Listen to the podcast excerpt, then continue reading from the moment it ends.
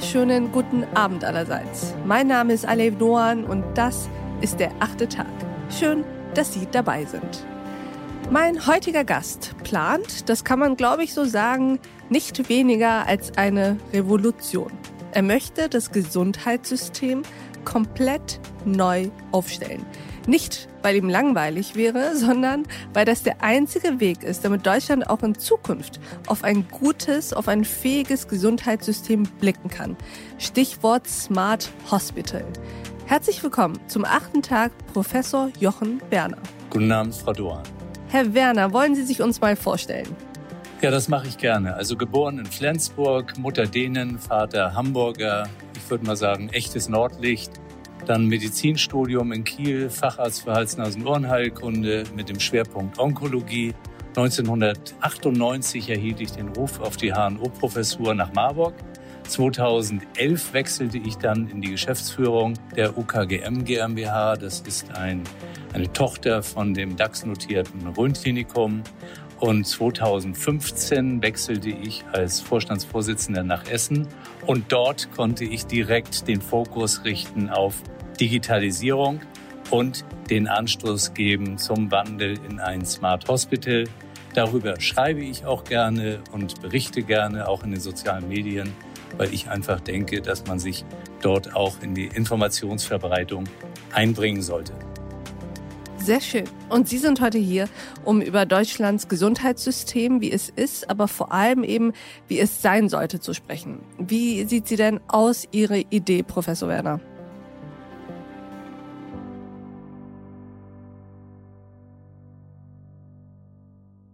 Naja, also Deutschland rühmte sich ja eigentlich über Jahrzehnte, das beste Gesundheitssystem der Welt zu haben. Ob es nun das Beste war, das vermag ich nicht zu beurteilen, aber ich glaube schon, dass wir ein sehr gutes Gesundheitssystem hatten und auch haben. Aber wir haben es irgendwie nicht hinbekommen, die, heute würde man sagen, notwendigen Updates quasi aufzuspielen.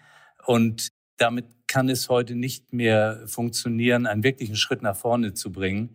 Und deswegen glaube ich einfach, müssen wir wirklich auf Reset drücken und das nicht nur aufs Krankenhaus bezogen, weil man das Krankenhaus nicht isoliert betrachten kann, sondern schon fürs ganze Gesundheitssystem. Und ich finde immer, dass man das gut erklären kann am Beispiel einer Schweizer Uhr. Äh, stellen Sie sich jetzt mal vor, dieses anspruchsvolle Gehäuse, ein hochkomplexes Uhrwerk mit all den Zahnrädern, der Unruhe, den Federn und Spiralen in diesem Uhrwerk. Und dieses Getriebe, das ermöglichte doch über Jahrzehnte wirklich die Zielerfüllung einer hochpräzisen Zeitmessung. Eben eine Schweizer Uhr. Von dieser Schweizer Uhr möchte ich eine Analogie herstellen quasi zum deutschen Gesundheitssystem in den 1970er, vielleicht auch 1980er Jahren. Aber seitdem hat sich viel getan. Die Ansprüche haben sich verändert. Die Medizin hat enorme Fortschritte gemacht. Die Kosten sind gestiegen, teilweise explodiert. Die Menschen wurden auch älter und die Patienten vor allem wollten auch ganz klar mehr und mehr deren Erwartungen erfüllt wissen. Zusätzlich, wenn auch in Deutschland jetzt nicht so massiv, aber hielt selbstverständlich die Digitalisierung Einzug. Zuerst in die Bildverarbeitung und heute immer mehr auch in der Telemedizin. Und diese über 50 Jahre nun gestiegenen Ansprüche, die sind in einem solchen mechanischen Uhrwerk, das bezogen auf das Gesundheitswesen zudem erhebliche Abnutzungserscheinungen zeigt, wirklich nicht mehr abbildbar. Und das ist auch nicht zu reparieren, indem man jetzt irgendwelche ausgeleierten Spiralen oder abgenutzten oder verrosteten Zahnräder austauscht. Und deswegen sage ich eben, wir brauchen ein Reset, raus mit dem mechanischen Getriebe, rein mit der digitalen Präzisionsmaschinerie und die dann auch noch mit künstlicher Intelligenz unterlegt und dabei nie vergessen, die Digitalisierung zu nutzen, zum Zweck einzusetzen, die Patientinnen und Patienten eben mit deutlich mehr Menschlichkeit, aber auch mit einer besseren Medizin zu begegnen. Das steckt hinter dieser Idee Smart Hospital. Vielen Dank, Professor Werner, für diesen ersten spannenden Impuls. Ich habe direkt zu Beginn eine vermeintlich simple Frage. Aber warum?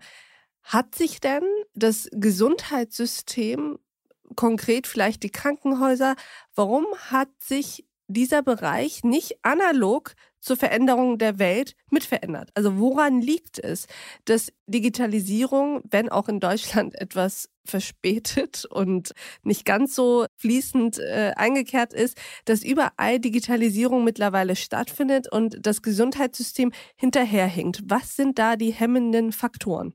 Ja, das ist natürlich ein ganz breites Feld. Also zum einen dürfen wir nicht außer Acht lassen, jedes Land hat ja eine eigene Geschichte und Deutschland eben natürlich auch. Wir haben ganz starke Interessensverbünde und wenn man viele Interessensverbünde hat, dann hat man eben auch viele Interessen, die es zu berücksichtigen gilt. Und deswegen habe ich auch immer gesagt, die Gesundheitsminister haben wirklich einen schweren Job dort zu verrichten, weil sie eben mit vielen im Gespräch sein müssen. Und so ein Wandel jetzt, der bedeutet natürlich eine erhebliche Veränderung. Und wer will schon gerne Veränderung? Wir alle in Deutschland haben das ja auch festgestellt, dass die Digitalisierung jetzt hier nicht die großen Sprünge gemacht hat. Immer wieder kommt das Thema Datenschutz auf. Immer wieder wird Datenschutz hochgehalten und gesagt, hier müssen wir aufpassen, da geht es wieder um Gesundheitsdaten. Ja, und in diesem ganzen Kontext hat sich wenig getan. Wir müssen uns vergegenwärtigen, in äh, Israel äh, haben die Krankenkassen beispielsweise seit vielen Jahren, Jahrzehnten eine elektronische Patientenakte. Und wir haben dieses Jahr wieder einen neuen Versuch gestartet, die elektronische Patientenakte einzuführen, mit vielen Problemen, die aufgezeigt werden. Und immer wieder sind wir beim Thema Datenschutz. Lassen Sie uns mal bitte gerne über die elektronische Patientenakte sprechen. Das ist ja eigentlich kaum jemanden nachvollziehbar, dass es das noch nicht gibt. Also ich habe tatsächlich, das mag an meiner Naivität liegen, aber tatsächlich lange gedacht, dass wenn, ob es jetzt ein Hausarzt ist oder eine Klinik, wer auch immer, meine Krankenkassenkarte einliest, einmal im Quartal, dass sich dann ein Fenster öffnet, in der so ein bisschen mein Krankheitsverlauf drin steht und jeder Arzt sehen kann, womit ich so gesundheitlich zu kämpfen hatte oder habe und was es mit mir und meinem Körper auf sich hat. Davon sind wir aber anscheinend noch weit entfernt. Erzählen Sie uns mal, wie weit sind wir davon entfernt und was muss aus Ihrer Sicht eine elektronische Patientenakte können?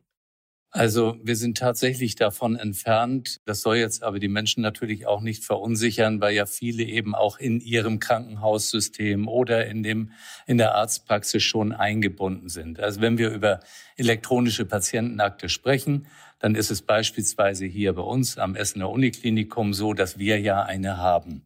Darüber, wo man jetzt in der Öffentlichkeit diskutiert, das ist quasi die elektronische Patientenakte für alle Bürgerinnen und Bürger, die sich dort eben einwählen oder ein, ja, einwählen können letztendlich.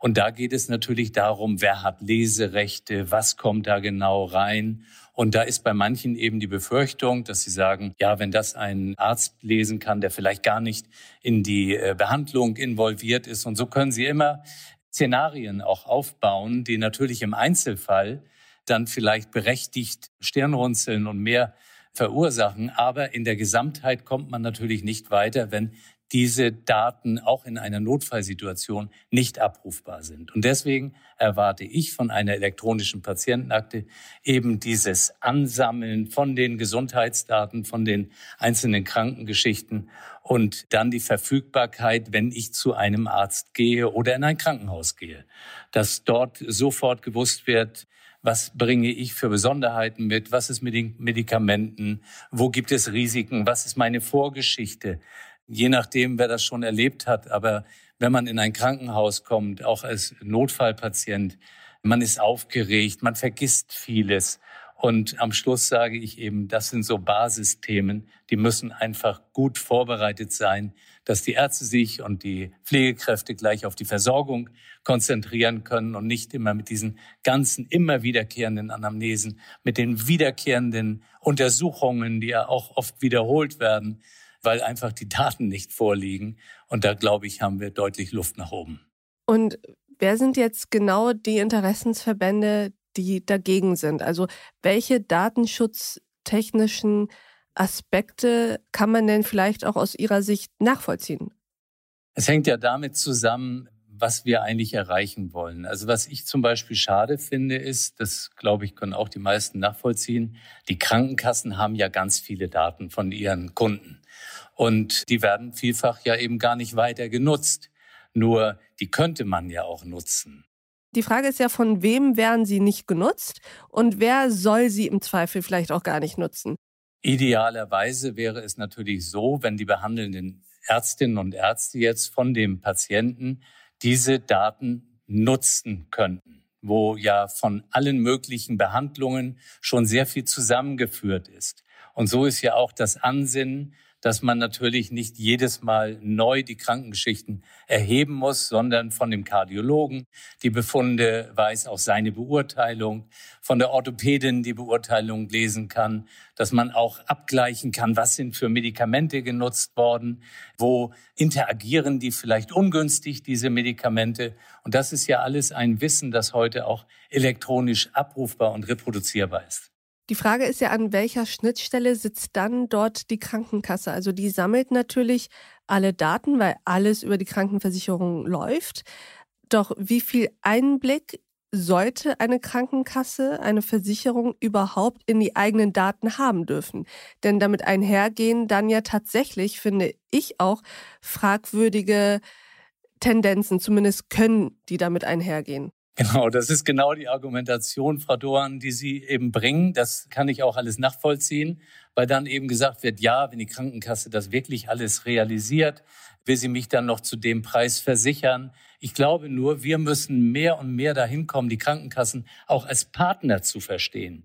In dem Sinne, Gesunderhaltung zu betreiben. Was kann die Krankenkasse auch tun, damit Krankheiten gar nicht ausbrechen oder sich nicht verschlechtern? Also von der anderen Seite her kommt. Und natürlich die Diskussion kommt immer wieder auf. Da bin ich eher vorsichtig. Was weiß ich, wenn ich bestimmte Risikofaktoren habe? Was wird als nächstes dann folgen? Und ich glaube, das ist unser Denken. Und deswegen hatte ich das Beispiel Israel gebracht, weil da eben das Denken von der anderen Seite her geht und zu sagen, das sind die Gesundheitsdaten dieses Patienten oder dieses Menschen und die wollen wir eben bestmöglich nutzen, um ja zum Beispiel diese Risiken zu minimieren, die mit eigentlich jeder zusätzlichen Behandlung aufkommen. Aber kann man das eine nicht tun, ohne das andere lassen zu können? Also kann man nicht dafür sorgen, dass sozusagen jeder eine elektronische Patientenakte hat, mobil, in seiner meinetwegen krankenversicherten Karte, die auch in der Tat von allen Ärzten, die man aufsucht, eingesehen werden kann. Dafür würde ich auch plädieren. Also das ist ja auch schön, wenn Ärzte alles über den Körper wissen. Meistens zumindest ist das schön aber gleichzeitig die Krankenkasse, die Sachbearbeiter etc. pp, die hinter dieser Versicherung stehen, da keinen Einblick haben. Ich finde, das ist doch eine total logische Denkweise, oder nicht? Frau Dohan, das Problem ist, wir reden ja seit vielen, vielen Jahren über diese Thematik. Wir hatten diese elektronische Gesundheitskarte, die letztendlich dann irgendwann gescheitert ist, 2018. Dann kam die nächste Initiative. Und selbstverständlich kann man jetzt auch diese Themen wieder sehr ausführlich diskutieren. Nur wir treten natürlich irgendwo auf der Stelle. Und in meinen Augen müssen wir einfach sagen, wir müssen ja auch die Erfahrung mal sammeln, weil wir einfach nicht, ja, ich sag mal, in die Nutzung kommen. Und wenn wir jetzt über die Akzeptanz der elektronischen Patientenakte diskutieren, dann müssen wir ja auch feststellen, da ist noch ein Informationsdefizit. Wir müssen ja erstmal die Bürgerinnen und Bürger gut äh, mitnehmen, aufklären. Das werden die Krankenkassen mehr und mehr machen. Und dann wird man auch all diese Dinge wieder diskutieren können. Nur wir kommen einfach zu wenig voran, weil wir uns immer wieder vom Grundsatz her fragen, ob das überhaupt der richtige Weg ist. Und wenn ich Sie richtig verstehe, dann plädieren Sie ja nicht einfach nur für unser Gesundheitssystem muss digitaler werden, sondern Sie plädieren für Digitalisierung im Gesundheitssystem, aber auch vor allem für Integration. Also Sie wollen ein integrativeres Gesundheitssystem, in dem eben Kliniken, Physiotherapeuten, Apotheker und eben auch Krankenkassen zum Beispiel miteinander enger vernetzt werden und nicht jeder sein eigenes Süppchen kocht. Absolut. Und deswegen ja, dränge ich ja auch immer wieder darauf, jetzt nicht nur das Krankenhaus zu sehen. Deswegen ist auch der Begriff Smart Hospital letztendlich nicht treffend, weil man dann natürlich über Krankenhaus spricht. Und ich möchte diese Mauern abgerissen wissen, weil wir irgendwie mehr über eine ja, Steuerungsplattform ist auch kein so guter Begriff. Der soll aber den Austausch symbolisieren zwischen genau diesen Stakeholdern im Gesundheitswesen, die Sie alle gerade angesprochen haben. Und dann kommen ja noch viele Gesundheitsdaten dazu. Wir sind ja erst an dem Anfang dieser ganzen Entwicklung, wo jemand schon mit 20 seine Daten aufgezeichnet hat, wo vielleicht frühe Herzveränderungen identifizierbar sind. Und dieser Krankenhausblick immer und dann noch als Universitätsklinik, der beschreibt ja eigentlich nur einen kleinen Lebensausschnitt, wo die Menschen dann ernsthaft erkrankt sind. Aber das ganze andere drumherum, das lassen wir, ich sag mal, analysiert liegen. Und dazu müssen wir die niedergelassenen Ärztinnen und Ärzte, aber gleichermaßen die Physiotherapeuten mit ins Boot holen. Überlegen Sie sich doch, da hat ein Physiotherapeut jetzt die Behandlung zehnmal, der weiß so viel über die Patientinnen und Patienten, aber letztendlich kommt dieses Wissen nirgendwo hin, weil es dann ja irgendwo wieder versickert. Und deswegen müssen wir Gesundheitssystem anders denken und nicht immer nur in diesem Dreieck Patient, Krankenkasse als Zahler quasi und dann Leistungserbringer. Das ist schon ein schwieriges trianguläres System, wo wir immer nur am Ausgleichen sind und wir sind gefangen in dem System im Moment. Ich finde das sehr interessant, dass Sie als ärztlicher Direktor eines Krankenhauses sagen, mir geht es gar nicht so sehr ums Krankenhaus, mir geht es eigentlich um die gesamte Gesundheitsversorgung. Und wenn die sich wirklich vernetzt und zu einer offenen Plattform wird, in der untereinander kommuniziert wird, dann hat auch der Patient viel eher die Möglichkeit, im Mittelpunkt zu stehen. Und sei mir ganz ehrlich, Krankenhaus muss ja immer am Ende einer Kette sein. Also am besten ist es ja, dass man eigentlich nie mit einem Krankenhaus in Berührung kommt. Das ist absolut richtig zusammengefasst. Und für mich ist es ja so, ich komme ja aus der Uniklinik. Ich habe meine Ausbildung in der Uniklinik gemacht. Ich habe dann selbst von der ärztlichen Seite her eine geleitet, habe sehr, sehr viele Operationen durchgeführt. Und diese Sichtweise, wenn man da immer tätig ist, dann realisiert man nicht mehr ausreichend, was um einen herum passiert und dass da ganz, ganz viel Kompetenz ist. Dass viele Menschen ja gar nicht in eine Klinik müssten, wenn man rechtzeitig die Kurve bekommt. Und deswegen wir reden immer über sektorüberschreitende Therapieansätze, Diskussionen. Da ist so viel Luft nach oben. Und unser Ziel muss doch sein, dass wir alles tun, dass die Menschen gar nicht erst ins Krankenhaus kommen. Und die, die dann ins Krankenhaus müssen, dass die möglichst zügig und ohne große Rütteleien wieder zurückkommen, entweder in die Reha oder zu den äh, weiterbehandelnden Ärztinnen und Ärzten. Und da ist noch so viel Stolperei in dieser Interaktion. Und natürlich wird auch ganz viel eben immer von dem Geld, von den Geldflüssen bestimmt. Wo kann man was machen? Es gibt ja Leistungen, die identisch sind. Auf der einen Seite ambulant erbracht, auf der anderen Seite stationär, die unterschiedlich vergütet werden. Und da muss man sagen, hier passt das System nicht mehr, auch nicht mehr in die Zeit. Und das System führt dazu, dass ganz viel Kompetenz und ganz viel Wissen einfach verschwendet wird. Absolut. Und das ist schade auch für die Medizinstudierenden, die ja eigentlich genau da abgeholt werden müssen. Jetzt hat man die Weiterbildungsordnung etwas verändert und die findet dann auch in den Praxen statt. Als ich meine Weiterbildung erfuhr, da war das fast undenkbar, dass man in der HNO-Praxis jetzt irgendwo äh, zum Facharzt weitergebildet wird. Und da fehlt natürlich auch immer ein Großteil von Wissen bei den Krankenhausärzten, weil Krankenhausärzte nur Krankenhausmedizin sehen. Und da ist eben viel, viel mehr auch zu lehren und zu lernen. Und ich glaube, da sind wir auf dem richtigen Weg. Aber alles dauert. alles dauert. Ich höre die Frustration bei Ihnen ein wenig heraus. Dann vielleicht eine abschließende Frage. Was sind denn, ich sag mal, die ersten zwei Schritte, die jetzt unternommen werden müssten aus Ihrer Sicht, um dieses Ziel schneller zu erreichen? Ja, ich weiß gar nicht, wie viele Schritte es sind. Also für mich ist es so, Herr Spahn hat mit seinem Team sehr viel auf den Weg gebracht. Es sind äh, sehr digital affine Gesetzesvorlagen, Gesetze in Gang gebracht worden.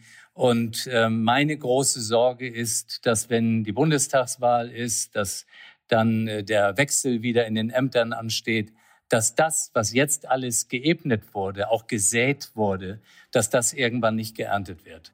Und deswegen mein großer Wunsch ist, dass das, was angestoßen wurde, wirklich umgesetzt wird, weil dann würden wir einen Schritt weiterkommen. Und das ist das wieder, was ich vorhin mit den Interessensverbünden meinte. Die Gefahr besteht, dass da sich manche wieder zu Wort melden und dann vielleicht noch mal ein Wenn und Aber einwerfen und wir sind wieder zwei, drei Jahre zurück. Nur im internationalen Vergleich ist es nicht mehr zu tolerieren. Ich höre daraus ein abschließendes Plädoyer für ein von Legislaturperioden und Regierungen unabhängiges, institutionalisiertes und vor allem nachhaltiges Konzept, das kontinuierlich an dieser Herausforderung Gesundheitssystem 2.0, nenne ich jetzt, jetzt mal, arbeitet. Und die Belange der Patientinnen und Patienten in den Mittelpunkt stellt. Das hoffentlich sowieso. Herzlichen Dank, Professor Jochen Werner, dass Sie im achten Tag waren. Vielen Dank, Frau Duan. Und ich danke auch Ihnen, liebe Hörerinnen und Hörer, fürs Mithören und Mitdenken. Und ich freue mich, wenn wir uns im nächsten achten Tag wieder begegnen. Bis dahin, auf sehr, sehr bald. Ihre Alev Doan.